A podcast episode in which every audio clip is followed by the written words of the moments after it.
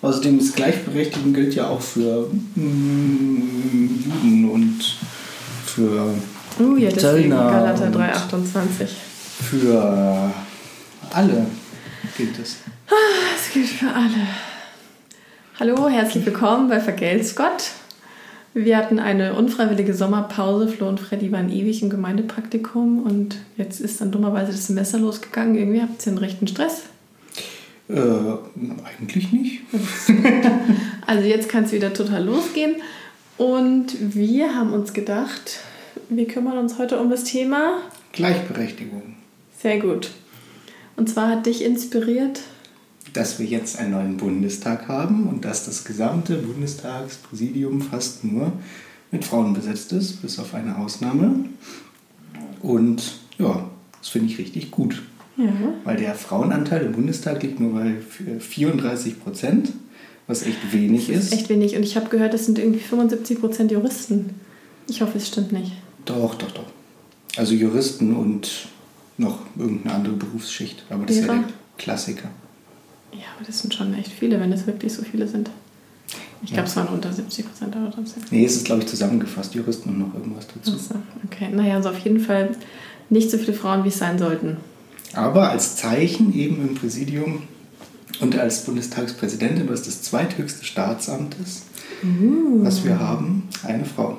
Das zweithöchste. Und Bundespräsident ist dann niedriger.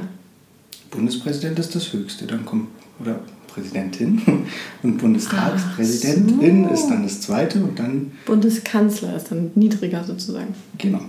Und das wird ja vielleicht ein Mann. Deswegen hat man sich gedacht, wenn wir da drei Männer haben ähm, in den drei oberen Ämtern, Okay, dann wäre aber das ein falsches Zeichen. Ranking bedeutet dann aber nicht unbedingt eine Machtfülle. Wenn es mit dem Bundespräsident anfängt und dann das ist ja mehr so Naja, eine der Theorie. Bundespräsident kann ja die Gesetze auch nicht unterschreiben und Ja. dann geht auch nichts weiter. Also theoretisch hat der schon Macht, ja. Ja, das sind jetzt eher was für Verfassungsrechtler. Okay. Nicht wirklich exekutive Macht. Okay, cool. Ja, also, das finde ich natürlich auch super. Das hat mich aber gleich ähm, auf die Frage gebracht, warum erst jetzt? Also ich meine, eigentlich hätte man das doch schon viel länger machen können, dass man irgendwie sagt, ah, wir hatten schon, keine Ahnung, Helmut Kohl als Bundeskanzler, brauchen wir aber dringend. Wobei, da war vielleicht sogar Rita Süßmuth, oder war die nicht auch mal? Die gab es relativ lang und ähm, eine andere Frau war auch. Also es gab schon mal zwei Bundestagspräsidentinnen. Okay, also es ist nicht alles immer so schlecht. Sehr gut. Wir hatten ja auch eine Bundeskanzlerin. Ja, Gott sei Dank. Also, aber ich finde schon, dass sich da, glaube ich, nachhaltig was ändert. Also, dass man wirklich versucht, wenn man jetzt die AfD aus dem Bundestag vielleicht rauskommen könnte langfristig, dann glaube ich, könnte man schon mal langsam auf 50% Frauenanteil zusteuern. Das wäre natürlich gut. Das wäre eigentlich ganz normal, aber. genau, ja. Eig- Eigentlich ganz normal, ist schön. Ich habe mir gedacht, in der Kirche, wie ist das jetzt bei den Theologiestudenten und Tinnen? Da gibt es jetzt inzwischen mehr Frauen als Männer, oder? Auch bei den. Ja, weil ich den Eindruck habe, dass die einfach schlauer sind. das sind das einfach denke ich auch doof. schon länger, dass Also- die Frauen schlauer sind. Ah, das ist ja schön, dass sich da unsere Sicht deckt. Du meinst aber, jetzt, jetzt denken alle, wieso Theologie? Da muss man doch nicht schlau sein. Doch, musst dann so schlau sein, wie wir sind. Ja. Nein, es ist schon ein herausforderndes Studium, glaube ich. Und du meinst, den Männern ist das zu viel?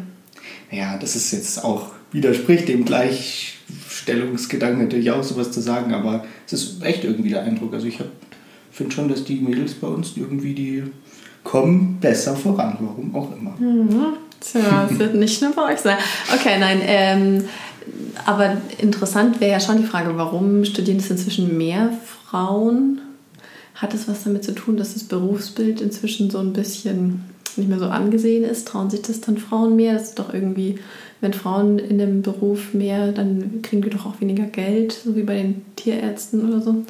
Ist es dann was, dass das so ein bisschen sich das dann mehr Frauen trauen oder? Naja, das hat ja mit Trauen vielleicht nichts, also hoffentlich nichts mehr zu tun, oder? Ja, ich habe keine Ahnung. Also ich glaube, es ist inzwischen wird es immer egaler, ob man jetzt einen Pfarrer hat oder eine Pfarrerin. Gott also auf dem Dorf ist es vielleicht manchmal noch so, wobei Aber das glaube ich nicht. Also zum Beispiel auch bei den Katholiken, die ja keine Pfarrerinnen haben, hatte ich noch nie das Gefühl, dass die irgendwie nicht begeistert gewesen wären, wenn da eine Frau kommt. Eben, also das ist, glaube ich. Also ich habe noch von keinem Kirchenpublikum auch nicht irgendwie Siebenbürger oder so, wo man jetzt irgendwie meinen könnte, die sind vielleicht irgendwie jetzt eher ein bisschen konservativer orientiert oder traditioneller oder so.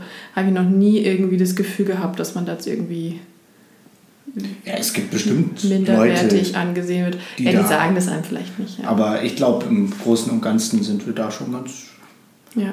weit, dass das Berufsbild des Pfarrers, der Pfarrerin eigentlich wurscht ist, ob das jetzt ein Mann oder eine Frau macht. Das ist ja bei ErzieherInnen oder so, ist es ja anders. Andersrum und ähm, aber interessant finde ich ja.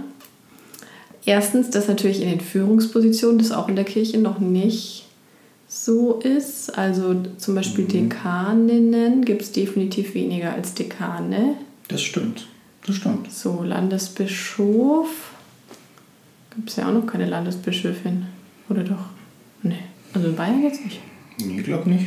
Genau. Und dann habe ich nochmal nachgeschaut, seit wann es Frauenordination gibt.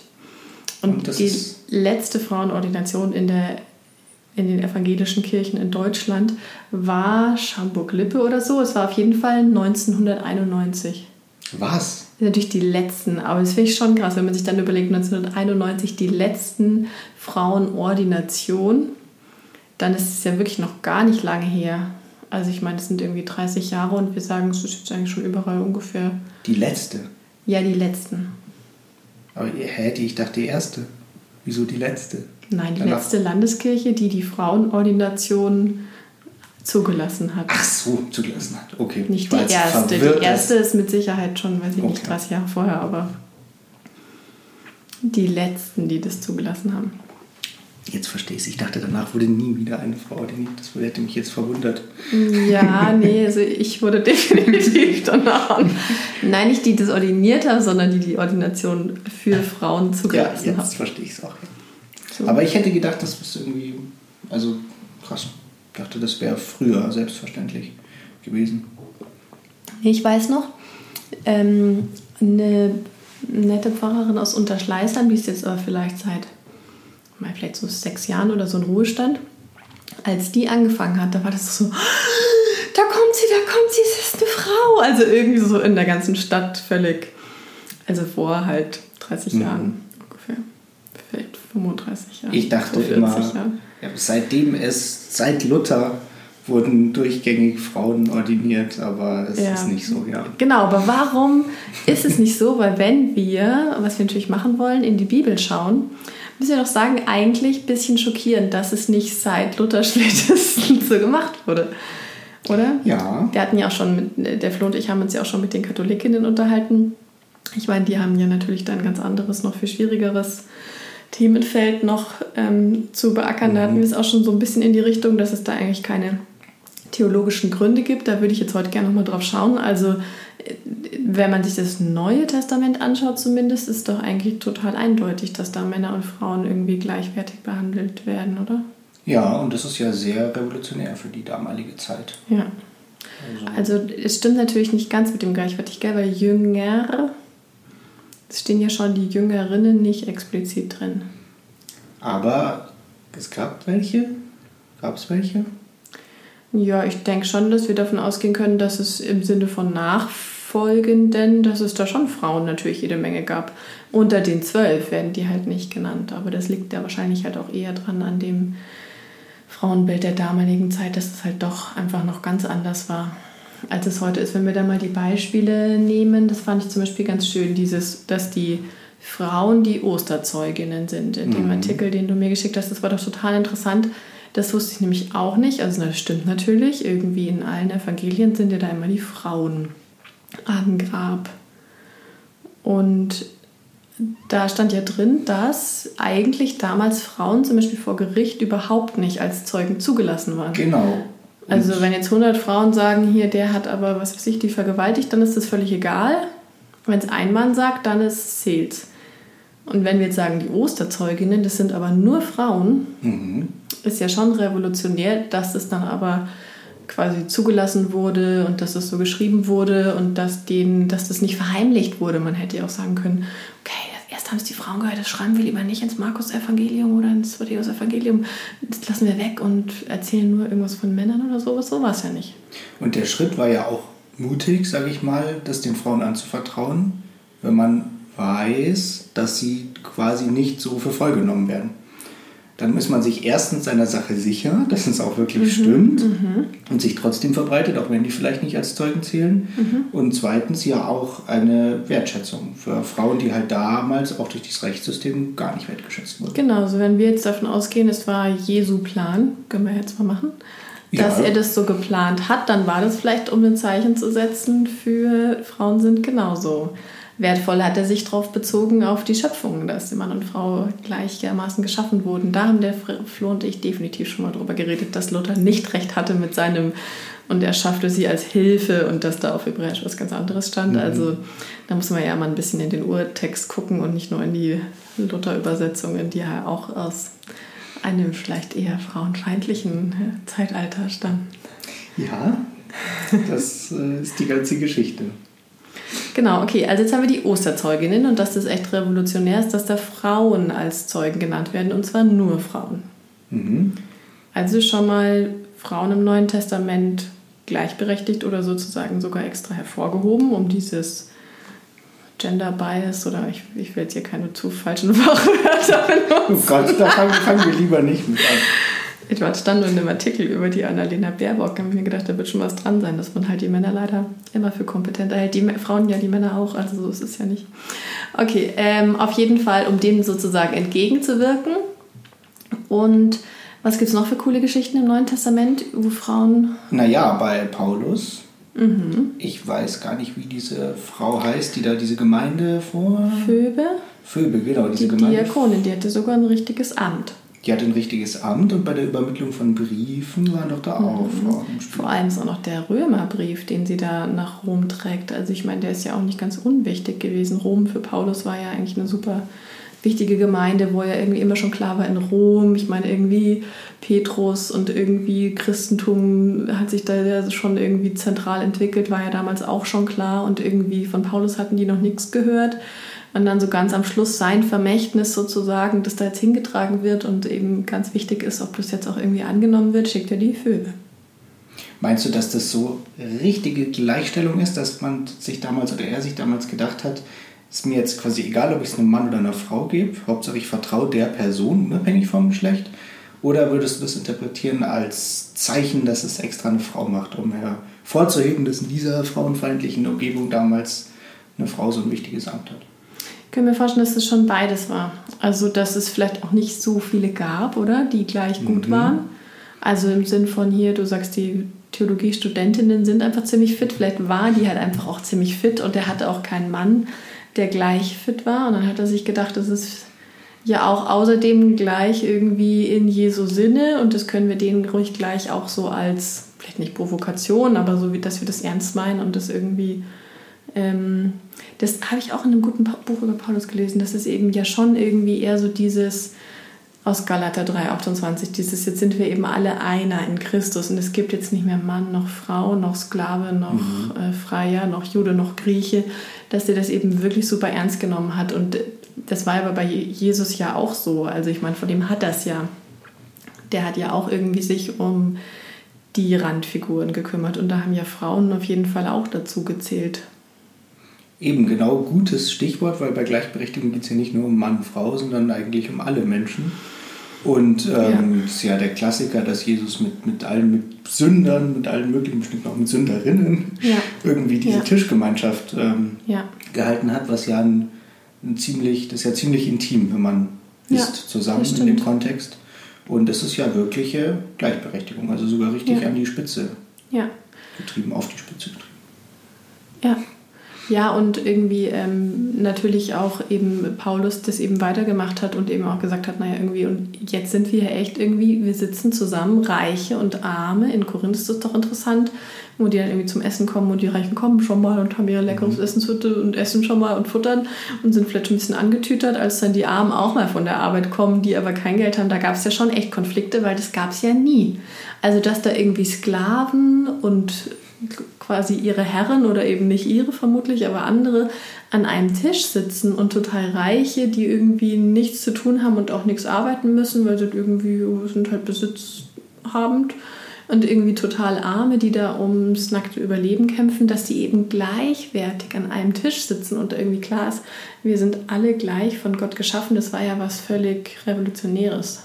Und warum erkennen wir das jetzt erst und haben dann äh, so lange, hat ja irgendwie, hat man ja das, diese Kernbotschaft eher zurückgestellt und sich auf andere einzelne Abschnitte irgendwie berufen, weil es ist ja nicht so, dass seitdem Jesus auf der Welt war, ja. hier super Gleichberechtigung herrscht und alle miteinander auskönnen und ja, das hat halt nicht sind. ins Bild gepasst. War halt die zu revolutionäre Botschaft. Wir verschweigen ja andere Botschaften auch schon länger. Also, keine Ahnung, Schöpfungsbewahrung, das hätte ja auch schon seit den 70er Jahren spätestens irgendwie die Kirche auch radikal sagen können, steht übrigens auch in der Bibel. Oder alle anderen hätten es auch schon viel länger wissen können, sozusagen. Es hat halt nicht irgendwie ins Weltbild gepasst. Oder denk doch mal da an Luther mit, der, mit, diesen, mit dieser Obrigkeitsschrift. Der hat das ja schon versucht, so ein bisschen zu sagen, dass irgendwie die auch eine Verantwortung haben. Und dann kamen die Bauernkriege und es war halt auch irgendwie wieder klar, es ist ja schon auch gefährlich, sich gegen die Obrigkeit zu stellen fürs ganze System und das gerät ins Wanken. Und bei Jesus war das ja auch ein bisschen so der hat ja im Zweifelsfall auch irgendwie keine Wahl gehabt zu sagen, wir müssen uns jetzt radikal mit Gewalt gegen das System Rom oder Römer mhm. stellen, mhm. sondern müssen es irgendwie so ein bisschen unterschwellig machen. Wir haben da keine Chance. Und vielleicht war das auch so ein bisschen Erfahrung, weil wenn es mal von den Juden Aufstände gab, das ist ja meistens eher schief gelaufen. Also man hat sich ja mit den Römern genau. schon arrangiert ja, ja, nee, und das, das ging schon irgendwie. Genau. Aber ähm, ja. ich glaube, nochmal zu versuchen, jetzt machen wir den Aufstand, das Nee, das war Erfahrung, aber bei Luther war das ja auch so ein bisschen Überleben des Christentums. Hätte der sich auf die Seite der, äh, nicht des Christentums, aber des Protestantismus, hätte der sich auf die Seite der Bauern gestellt und gesagt, aber das steht da schon lange so, dass wir irgendwie alle gleich geschaffen sind, das wusste der schon. Aber es war ihm ja auch klar, dann werden wir halt alle niedergemetzelt und dann wird es niemals äh, irgendwie, oder zumindest nicht äh, in diese Richtung jetzt in den nächsten 100 Jahren, wahrscheinlich niemand geben, der so das Evangelium eben ins Zentrum stellt und eben so dieses genau dieses protestantische Wirken irgendwie ähm, ja, schützt und dann wird es irgendwie untergehen. Aber jetzt geht es uns ja verhältnismäßig gut. Ähm, jetzt haben, jetzt wir, haben genau. wir die Chance, diese uralte Botschaft endlich ja. zu dem zu führen, für was sie mal aufgeschrieben wurde. Ja, ja, ja. Weil es ja schon auch total spannend ist, wie, wie viel da jetzt irgendwie passiert und irgendwie in, in welche Richtung. Also das ist ja schon alles super positiv, wenn irgendwie jetzt weniger diskriminiert wird, egal ob Frauen, Schwarze, Transgender, da gibt es ja, kann man ja noch weiter aufzählen, aber die Frage ist ja schon interessant schon, warum das nicht geklappt hat und auch nicht in der Kirche. Also ich meine zum Beispiel, wie gesagt, die katholische Kirche, das sperrt sich da ja auch irgendwie komplett dagegen, obwohl das ja auch theologisch eigentlich nicht haltbar ist. Also wir haben da ja einfach schon so Brillen irgendwie und sehen das halt dann nicht. Meinst du, dass jetzt wir uns nur so revolutionär fühlen oder glaubst du, dass zum Beispiel auch durch das Gendern, was ich auch einfach sinnvoll finde, ich denke mhm. Man kann ja auch Ersatzbegriffe finden, also ja, ja. Pfarrperson oder Studierende oder so. Pfarrperson. Ähm, naja, wenn man immer nur Pfarrer sagt, also ich finde das ich habe auch ein Schild gesehen heute im Bus, da stand Platz reserviert für Rollstuhlfahrer.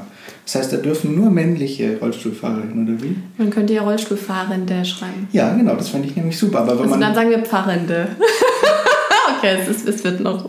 Aber ich ja. finde, das ist, würde ja, also wenn man das jetzt konsequent durchziehen würde, würde es ja unsere Sprache ändern. Ja, und dann wäre das ja mal was Manifestiertes und das würde ja. ja. dann mal wirklich was ändern. Und nicht nur, wir fühlen uns jetzt so super gleichberechtigt und dann irgendwie in zehn Jahren doch nicht. Ich glaube auch, dass Sprache was ändert. Ob das dann wirklich alles ändert sozusagen, das äh, weiß ich nicht. Aber ich denke, man kann es ja auf jeden Fall... Ähm, ist es gut, es zu thematisieren.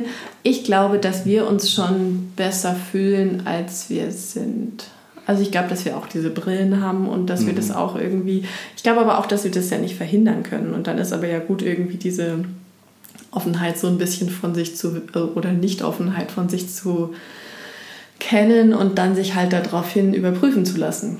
Es wäre ja aber auch total lutherisch zu sagen, irgendwie, wir machen immer Fehler und wir werden uns nie in alle hineinversetzen können. Und dann ist es aber halt wichtig, wenn einer das aber dann mal anmerkt aus einer Minderheit, dass man dann halt irgendwie drauf eingeht und sich wirklich selbst hinterfragt.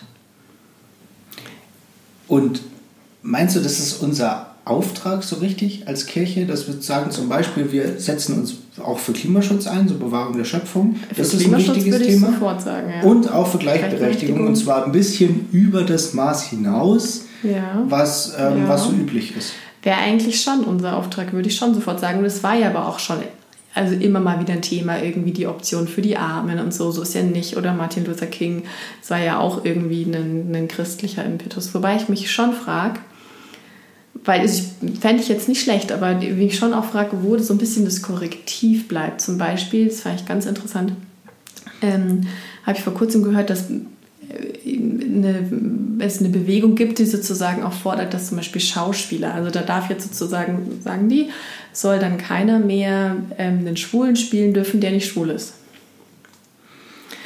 Und das fand ich total interessant, weil ich mir erst gedacht habe, ja, aha, aber das macht das Ganze ja so ein bisschen. Es gibt ja auch Cancel Culture in den USA und so, wo man so ein bisschen sich fragen kann, geht es in die richtige Richtung? Weil so dieses, ähm, allein das ist ja das schon diskriminierend, wenn du einen Schauspieler siehst und es weiß dann jeder, der ist schwul. Also das ist ja, also klar, dann, aber dann muss der sich ja sozusagen outen, egal ob er das möchte oder nicht. Ist ja auch nicht schlimm, darf ja schwul sein, ist ja wunderbar. Aber, ähm, aber das fand ich irgendwie einen interessanten Gedanken, dass ich mir gedacht habe, ist das der richtige Weg? Naja, das würde ich jetzt, also das würde ich jetzt nicht als richtigen Weg sehen, weil ich meine, wenn das jemand als Kunstform sieht, Genau. jemanden, Ja. einen Homosexuellen, eine homosexuelle Person irgendwie darzustellen Ja.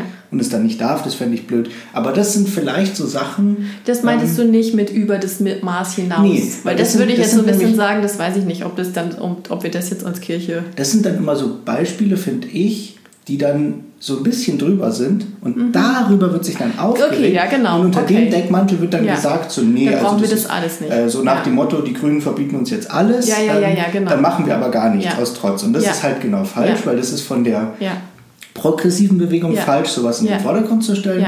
Ja. Und die Reaktion ist auch falsch. Okay, cool. Aber dann sowas zu sagen wie zum Beispiel, was es, da muss um mal hingehen, es gibt ja so eine Vereinigung bayerischer evangelischer Theologiestudenten und die sind super cool basisdemokratisch und mich hat das als ich Ist das dieser Studentin war. Ja. Ja, Und dann gibt es auch noch den Seed, das ist dann aber, glaube ich, die. Genau, das ist dann die deutsche Variante sozusagen. Auf jeden Fall war ich da mal und es hat mich total schockiert. Aber ich meine, du siehst ja auch, ich bin ja schon alt. Also ich meine, ich bin ja noch viel weniger irgendwie mit Gleichberechtigung aufgewachsen, obwohl man da schon auch schon dachte, das wäre irgendwie jetzt alles gegessen. Dann gab es eine quotierte Redeliste. Und immer wenn sich eine Frau gemeldet hat, kam die als nächstes dran, weil klar war, Frauen sagen weniger. Und dann sollen die halt, also um das gleichberechtigt zu machen, der Redebeitrag ist dann der Weg sozusagen, das eben könnte man wie jede andere Minderheit auch machen. Also, oder Sagen die sich Frauen echt weniger? Ja, Echt? ja, in Gremien, also damals war das definitiv so. Ich würde es eigentlich immer noch behaupten, dass es so ist. Nee, reden Frauen weniger, würdest du sagen. gar ja. nicht behaupten. Ja, das, aber das ist ja auch schon eine Weile her, hat sich halt schon was geändert. Auf jeden Fall hat mich das dazu gebracht, dass ich halt gar nichts mehr gesagt habe, weil ich fand es mega peinlich. Ja. Weißt du, da haben sich Ja. schon fünf Männer gemeldet und ich habe mir gedacht, wenn ich mich jetzt melde, dann haut's die ja alle aus der Redeliste und ich darf zuerst. Fand ich irgendwie voll blöd. Aber im Nachhinein wäre es ja gar nicht blöd gewesen, sondern ich meine, es stimmt, da waren ja weniger Frauen und überhaupt, also ich meine, wenn die das so machen, das ist ja eigentlich, könnte man jetzt sagen, genau in die richtige Richtung. Irgendwie, wir gehen hier voran als Kirche. Nur als Beispiel für, es gibt schon so Gedanken. Aber ich finde, das, ist- ich- das kann man irgendwie vergleichen mit, ähm, mit weniger Fleischkonsum zum Beispiel. Mhm. Das war früher, oder also früher, ich rede jetzt über die 80er Ja, ja, Jahre, ja, wo ich ja. nicht dabei war, aber ähm, da war das so lange Zeit uncool. Das waren irgendwelche verrückten Leute, die in äh, Pullis rumlatschen und gegen Atom sind. So. War das nicht und bis 2010, die- bis 20? Ja, ja, genau. Und die essen dann irgendwelche ekelhaften Tofu-Würstel und furchtbar so. Und jetzt hat sich das ja gesellschaftlich total etabliert. Das glaube ich Also- noch nicht. Ich glaube, du bist ein bisschen in der Blase, wo sich das total etabliert nein, hat. ich finde das super. Und Es hat sich mehr etabliert. Ja, und es, ja, aber es etabliert sich ja auch mehr, weil wenn ich jetzt auch zum Mhm. Ja, ja. Beispiel die neue Bundesregierung soll zur Hälfte, Vegan sein. zur Hälfte aus Frauen bestehen, das Kabinett. Ja, das ist cool. Zum, Be Das ja, zum. Beispiel. Und das sind Genau. ja aber auch einfach Fakten, die geschaffen werden. Ja. Und dann können sich die Leute so sehr aufregen, wie sie wollen. Das ist Ja. dann mal so. Aber das sollte zum Beispiel vielleicht für Kirchenvorstände auch irgendwie versucht werden und so, oder? Ja, und das ich wäre find- halt irgendwie mindestens mitgehen oder so ein bisschen drüber. Ja, und ich finde eben schon, das meinte ich ja mit dem ein bisschen über das Maß hinaus, dass man sagt, als Pfarrperson hat man den besonderen Auftrag, ähm, kann ja jeder für sich selber entscheiden, für was er stehen möchte oder jede, aber ähm, schon den Auftrag, für diese Gleichberechtigung auch zu sorgen. Zum Beispiel ich würde dann, Mhm. oder ich achte auch darauf, dann wirklich zu gendern oder so Ja. Ersatzbegriffe zu finden, weil Ja. ich es einfach ungerecht finde, auch als Mann ungerecht finde, wenn da einfach immer eine Seite nicht genannt wird. Finde Ja. ich in Ordnung Ja. und Ja. Ähm, ich, ich bin ja dafür, dass wir jetzt die nächsten 100 bis 200 Jahre einfach immer nur die Frauen nennen. Das würde es total einfach machen und es wäre super gerecht und da bin ich dafür. Ich bin aber nicht sicher, wenn Ja. ich das jetzt alleine mache, dann das ist ob das dann alle verstehen, Und was dann sind natürlich so über die, den weiblichen Begriff immer ist dann auch der Mann ist. Ja, mitgemeint. die dürft euch mitgemeint fühlen, genau, ist super, ja toll. Fühlt man sich auch total mitgemeint an. Naja, aber ich meine, macht ihr mit uns auch schon seit Ja, deswegen, Deswegen finde ich das voll okay, deswegen- wenn wir das jetzt einfach mal. Dann wäre halt super einfach, weißt du? Also muss man halt kein und und Sternchen und so weiter. Aber du meinst, das wäre ungerecht? Ich weiß nicht. Das ist nicht ausgleichende Gerechtigkeit. Okay. Ich glaube, also Ähm, es ist ja klar, dass es diesen Schritt eigentlich braucht. Also, weil Gleichberechtigung kommt ja nicht aus dem Nichts. Also es gibt ja Feminismus nicht zum Spaß. Und da wird sich ja gestritten. Das ist ja klar, weil es eine Vergangenheit gab. Aber irgendwann sollte man ja dahin kommen, dass man sich nicht mehr streitet. das geht mit dem Weg natürlich irgendwie nicht. Das, Das geht nicht mit dem Weg und dann. Ja, aber also ich finde das auf jeden Fall wahnsinnig wichtig mit diesem Gendern.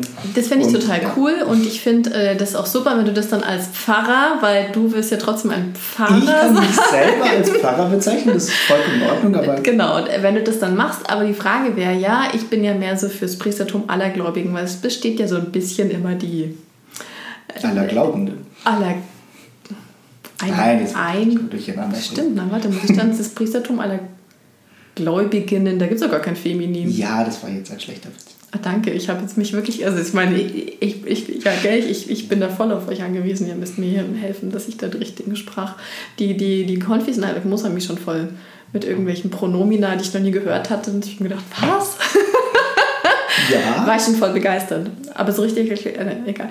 Also, ähm, wo war ich? Ich, äh, genau, ich bin ja der Meinung, dass es immer ein bisschen so die, ähm, in den Kirchengemeinden schon auch ein bisschen so diese Tendenz dazu gibt, dass man sich immer denkt, ach, das macht dann der Pfarrer oder die Pfarrerin und das ist dann so ein bisschen die Aufgabe dessen. Aber wäre das nicht eigentlich wirklich was, was man so jetzt sagen müsste, dass das irgendwie als Christen unsere Aufgabe ist? Also irgendwie Schöpfung bewahren und Gleichberechtigung oder ist das zu politisch?